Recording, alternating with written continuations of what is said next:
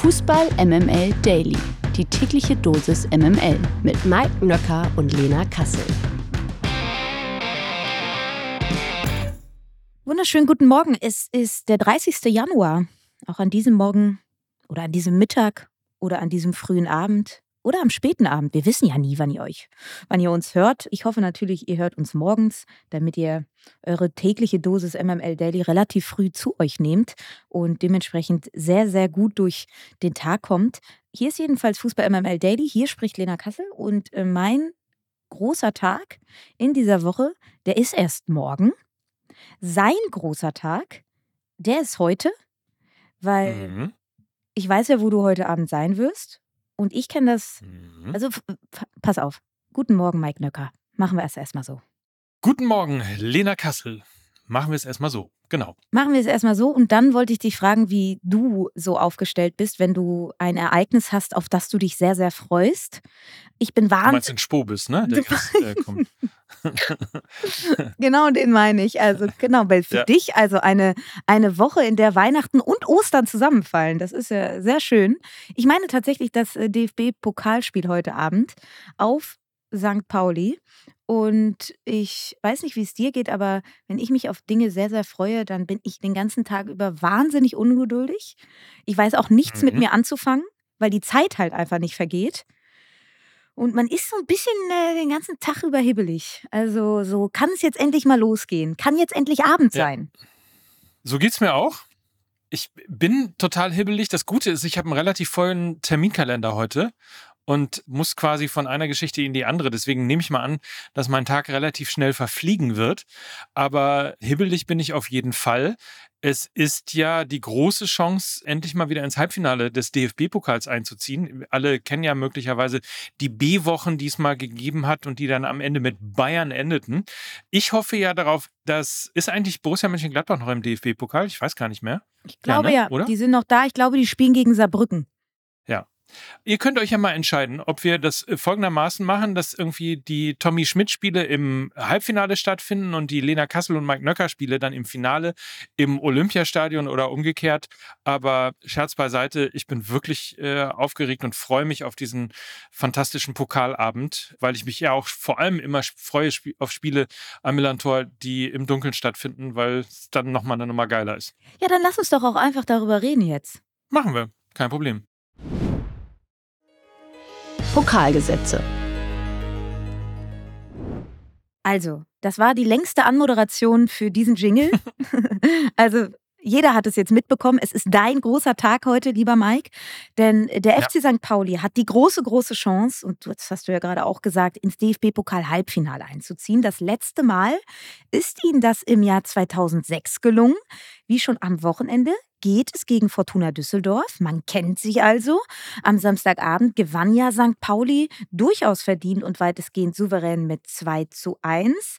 Bist du trotz der eigenen Gesetze, die der Pokal ja bekanntlich so an sich hat, optimistisch, was den heutigen Abend angeht? Naja, erstmal muss ich natürlich sagen, in, in, in bester ähm, Fortführung quasi zur gestrigen Folge, wo ich die Spielvereinigung verwechselt habe, müsste ich ja eigentlich jetzt sagen, dass wir gegen Fortuna Köln spielen. äh, es ist aber natürlich Fortuna Düsseldorf. Das ist korrekt. Ach Mann, ja. So, ja, kann ja mal passieren im Eifer des Gefechtes. Ansonsten, ich meine, das fiese Gemeine daran ist ja, dass die Generalprobe bereits am Samstag stattgefunden hat mit Fortuna Düsseldorf gegen den FC St. Pauli im in der Bundesliga am Samstagabend, beziehungsweise in der zweiten Liga. Du merkst, ich bin schon. Du bist bin schon weiter, ne? Du Schritt bist weiter. schon einen Schritt weiter. Ja. Mhm, ich bin meiner klar. Zeit schon voraus oder der Zeit des FC St. Pauli schon voraus. Insofern mache ich mir ein bisschen Sorgen, weil ähm, natürlich man sich möglicherweise jetzt nochmal ein bisschen genauer einstellen kann auf äh, das und die Art und Weise, wie der FC St. Pauli spielt. Denn mal von dem 2 zu 1 abgesehen, und das fand ich ehrlicherweise das Beeindruckendste, nicht etwa, dass man 2 zu 0 in Düsseldorf geführt hat, sondern wie unfassbar clever und abgeklärt die Mannschaft nach dem 1 zu 2. Also nach dem Anschlusstreffer, wo man gedacht hat, jetzt kommt nochmal das Stadion, das ist ausverkauft, da geht es nochmal richtig ab, jetzt wird es nochmal richtig eng. Das Gegenteil war der Fall. Das führte einfach dazu, dass äh, St. Pauli wieder das Spiel machte und für die restlichen 15 Minuten nichts mehr anbrennen ließ. Insofern, ich bin ein bisschen hin und her gerissen. Erstens, bei großen Spielen bin ich immer eher so, dass ich denke, ma, wenn das mal funktioniert, wenn das mal nicht schief geht und so weiter, dann ist ja auch noch Pokal was Besonderes. Man ist dann halt eben einfach draußen, man kann es nicht reparieren. Das wäre natürlich irgendwie tragisch. Und wie gesagt, die Kombination aus Fortuna weiß, worauf sie sich jetzt einstellen müssen und vor allen Dingen, was sie auch besser machen müssen im Spiel heute Abend gegen den FC St. Pauli. Also ich stelle mich auf einen längeren Pokalabend ein, sagen wir mal so. Um 20.45 Uhr ist jedenfalls Anstoß im Millantor-Stadion. Das ZDF und Sky übertragen live. Und morgen ist ja dann mein großer Tag und morgen. Dann er erleben wir dich hibbelig, ne? Das ist korrekt. Und morgen gibt es ja. aber dann erstmal natürlich die Analyse zum Spiel Pauli gegen Düsseldorf und eben die Vorschau auf den nächsten Pokalkracher zwischen Hertha BSC und dem ersten FC Kaiserslautern. Das kommt überraschend. Anders als viele Fans denken, soll Xabi Alonso angeblich nicht die Wunschlösung, was ist denn da los? Die Wunschlösung für die Nachfolge von Jürgen Klopp beim FC Liverpool sein. Laut Kicker bevorzugen die Reds ich würde mal sagen, auch auf Dänisch wird der Thomas Frank ausgesprochen. Er ist nämlich Däne vom FC Brentford und Roberto De Zerbi von Brighton und Hove Albion, weil Alonso noch keine Erfahrung als Trainer in der Premier League gesammelt hat. So zumindest heißt es, und das sei die Begründung. Zudem habe auch Anche Postecoglou von Tottenham Hotspur Außenseiterchancen. Also die Hoffnung auf einen Verbleib von Xabi Alonso äh, darf bei Leverkusen und vor allen Dingen bei den Fans also jetzt etwas größer werden, würde ich mal sagen. Wie siehst du das? Das hängt wirklich maßgeblich davon ab, wie erfolgreich er diese Saison bei Bayer Leverkusen wirklich noch bestreitet. Springt ein Titel bei raus? Kann man sich ein bisschen was in die Vitrine stellen. Sie sind ja in allen Wettbewerben noch vertreten, in der Europa League, in der Bundesliga noch im Titelrennen und eben auch noch im DFB-Pokal. Also es hängt wirklich maßgeblich davon ab, was am Ende tatsächlich von dieser ungeschlagenen Serie haptisch überbleibt. Und es geistert ja auch nach wie vor Real Madrid, Bayern München. Also da gibt es ja noch ein paar andere Vereine, die auf jeden Fall ihre Fühler in Richtung ja, Xabi Alonso ausgeworfen haben könnten. Ähm, es bleibt weiterhin spannend. Ich glaube, man wäre als Werkself gut damit beraten, jetzt nicht unbedingt von einem Verbleib auszugehen. Also das würde mich schon wundern. Ich fände es natürlich aus einer fußballromantischen Sicht toll, wenn er mit Bayer Leverkusen Meister wird und dann eben auch einfach bleibt, um äh, da dann auch eine Art Ära zu prägen und eben nicht zu gehen, wenn irgendwie alles rosig und toll ist, sondern da wirklich nachhaltig was aufzubauen. Wir wissen ja aber auch alle, wie das läuft und da gibt es wesentlich attraktivere Standorte als Bayern 04 Leverkusen für einen Trainer wie Xabi Alonso. Vielleicht wird er auch einfach Nationaltrainer in Deutschland. Einfach, einfach, mal so random irgendwas Blödes reingeworfen. Du weißt doch, so. wir haben keine ausländischen Trainer in der deutschen Nationalmannschaft. Ja. Ne? Das weißt du doch. Ja. Und bevor Xabi Alonso, bevor Xabi Alonso Trainer wird, wird Arsene Wenger Trainer in der deutschen Nationalmannschaft. So, weil er nämlich Deutsch sprechen kann. Die Lage der Liga. Nenad Bielica darf offenbar weiter Trainer bei Union Berlin bleiben, zumindest berichtet das Sky. Nach seiner Aktion gegen Leroy Sané gab es kurzzeitig ja Gerüchte um eine vorzeitige Trennung. Nun hat die Vereinsführung wohl entschieden, dass er ab morgen wie gewohnt das Mannschaftstraining leiten soll und nach seiner Sperre auch während des Spiels wieder an der Seitenlinie der Köpenicker stehen soll. Ist das eine richtige Entscheidung aus deiner Sicht? Oh, also ich finde es ein bisschen schwierig, weil auf der einen Seite hat gerade ein Trainer an der Seitenlinie natürlich eine exponiertere Stellung, was auch die Vorbildfunktion angeht. Und auf der anderen Seite ist es ja eben auch so, dass die Spieler diese Vorbildfunktion ja auch haben. Und da wird halt nicht vehement gefordert, dass man den Spieler entlassen soll, wenn dann mal eine Ohrfeige in irgendeiner Form oder ein Schlag oder eine Tätigkeit auf dem Platz passiert ist, sondern es gibt ja dafür dann eben das Reglement Und das Reglement sieht vor, dass man eben eine Sperre bekommt und keine Suspendierung in den meisten Fällen. Ich glaube, die Sperre jetzt für ihn ist ein, ein bisschen zu milde ausgefallen, weil er sich ja auch nicht entschuldigt hat bei Leroy Sané. Da hätte ich äh, durchaus vom DFB erwartet, dass sie da härter durchgreifen. Und nichtsdestotrotz, wenn wir über, normalen, über normales Arbeitnehmer-Arbeitgeber-Verhältnis sprechen, dann wäre natürlich jeder Arbeitnehmer entlassen worden nach so einer Aktion. Das ist auch ganz klar. Die Gesetzmäßigkeiten im Fußball sind da noch ein wenig anders und ich weiß nicht, ob ich in der kompletten Konsequenz das für vielleicht als zu drastisch empfunden hätte, wenn sie ihn jetzt tatsächlich rausgeschmissen hätten. Also das wäre auf jeden Fall klare Kante, aber ich glaube, das wäre ein bisschen zu doll gewesen. Also für mich hätte die Strafe härter sein können. Ein Rauswurf wäre für mich, glaube ich, ein ein Ticken zu viel gewesen. Gibt natürlich auch Berufe, äh, wo sowas alles andere als zum Rauswurf führt, sondern eher auch gefragt ist. Aber ähm, so weit sind wir ja im Fußball noch nicht. Es sei denn, wir glauben äh, Marcel Reif, dann sind wir auf dem Weg dorthin. Was ich aber noch sagen wollte, ist übrigens, er hat sich dann doch, als er die Bilder nochmal und nochmal gesehen hat, dann doch auch in einem Statement bei der Mannschaft, den Fans und auch bei Leroy Sané entschuldigt. Also ein bisschen Einsicht gab es dann wohl. Insofern, naja, sollte es vielleicht nicht nochmal passieren. Die MML Gerüchteküche. Hansi Flick ist offenbar ein Kandidat für die Nachfolge von Xavi bei FC Barcelona. Nach Informationen der Bild soll sich Barca-Präsident Juan Laporte für eine Verpflichtung des 58-Jährigen einsetzen. Seit seinem Aus als Nationalcoach ist Flick Männers seit September ja ohne Job.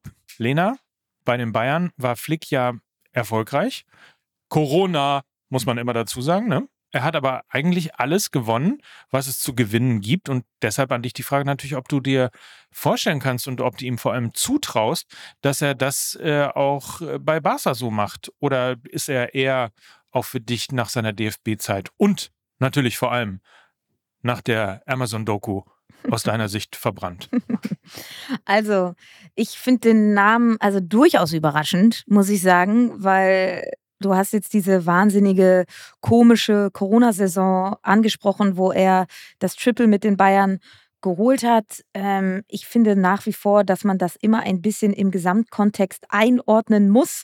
Da gab es ja dieses Turnier dann in Lissabon, wo sie dann äh, dort eben gespielt haben und die ganze Gemengelage war wirklich ähm, sehr, sehr diffus und irgendwie, ich weiß nicht, ob man da jetzt nachher, also er, er zehrt sehr, sehr lange davon, sage ich mal so. Und es ist eben auch, gehört zur Wahrheit, dass er eben dann Spieler hatte wie Thiago, er hatte Alaba, er hatte auch noch einen sehr, sehr gut aufgelegten Boateng im Kader, genauso wie Lewandowski. Also das war auch einfach eine sehr, sehr gute Mannschaft, die da bei den Bayern aufgelaufen ist im Finale gegen Paris in der Champions League zum Beispiel. Und ich glaube, er hat ja auch noch nie im Ausland gearbeitet. Ne? Also er hat da wenig vorzuweisen. Und wenn wir jetzt darüber sprechen, dass Xabi Alonso kein Kandidat irgendwie bei Liverpool ist, weil er in der Premier League noch nicht trainiert hat, dann glaube ich, sollte diese Gesetzmäßigkeit auch oder erst recht bei Hansi Flick greifen. Er hat sich jetzt, glaube ich, in der jüngsten Vergangenheit jetzt nicht sonderlich, also er hat seine Erfolge bei den Bayern jetzt nicht untermalt, sage ich mal. Und ich glaube, dann wäre der FC Barcelona ein, ein Regal zu hoch für ihn aktuell, glaube ich. Und ähm, ich habe auch irgendwie so ein bisschen das Gefühl, dass Barcelona eher wieder Bock hat, auch auf einen spanischen Trainer und da geistern ja auch noch andere Namen neben Hansi Flick in den Gazetten herum. Ähm, auch ein gewisser Imanol Alguacil, das ist, glaube ich, der momentan konstanteste spanische Trainer. Er ist aktuell Trainer von Real Sociedad und das auch schon seit 2018, hat wirklich aus der Mannschaft eine Top-5-Mannschaft in La Liga geformt, den spanischen Pokal auch geholt und äh, ich kann mir irgendwie vorstellen, dass das besser zu Barcelona passt hat. Ist auch ein Coach, der sehr gut mit der Jugend kann, der ein gutes Auge für den Nachwuchs hat. Wir wissen alle, die La Masia, ja, in äh, Barcelona, das ist so ein bisschen das Aushängeschild. Das soll immer mehr auch in den Fokus der ersten Mannschaft wieder rücken. Und ähm, da halte ich ihn für den wesentlich geeigneteren Kandidaten als jetzt Hansi Flick. Sie hörten, meine Damen und Herren, liebe Kinder, die Kasselgrätsche, die blutige Kasselgrätsche, die kurz mal eben kurzen Prozess mit der aufkeimenden, langsam und vorsichtig aufkeimenden neuen Karriere von Hansi Flick gemacht hat. Ach komm. Und die Karriere Ach hat. komm, das. Also ich habe gesagt, das, Re das Regal Barcelona ist eventuell ein wenig zu hoch. Wir könnten ja über das Regal VfL Wolfsburg sprechen. Hm? Sowas halt. Aha. Sowas halt. Okay. Gut. Machen wir vielleicht beim nächsten Mal. Oder in der neuen Folge Fußball MML. Da kann ich ähm, den ein oder anderen Besorgten äh, schon mal drauf verweisen, denn es gab Nachfragen. Und zwar, warum ich eigentlich Stimmen höre. Vogelstimmen, um genau zu sagen. Die ganze Geschichte um den Kakadu, der am Ende nicht vorkam, obwohl er da war, hört ihr natürlich in der neuen Folge Fußball MML. Dazu alles zu Jürgen Klopp und äh, was uns sonst noch so einfällt, würde ich sagen. Deswegen wechsle ich jetzt mal ein Studio weiter und nehme die Folge, neue Folge MML auf. Viel Spaß dabei. Liebe Grüße an die Jungs und wir hören uns dann morgen selbstverständlich wieder. Wünschen allen einen tollen Pokalabend. Dir allen voran, lieber Mike. Und damit verabschieden wir uns heute. Und das waren Lena Kassel. Und Forza St. Pauli für Fußball MML. nee, so heiße ich gar nicht. Ne? So heißt du nicht. Nee. Tschüss.